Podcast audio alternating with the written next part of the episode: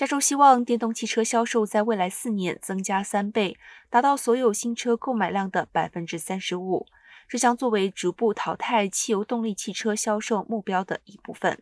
根据加州空气资源委员会发布的提案，为加州制定了路线图，以实现加州州长纽森雄心勃勃的计划，即到二零三五年逐步停止销售新的汽油动力汽车。这个计划开始了为期数月的州审核过程，而且计划需要得到美国环境保护署的批准。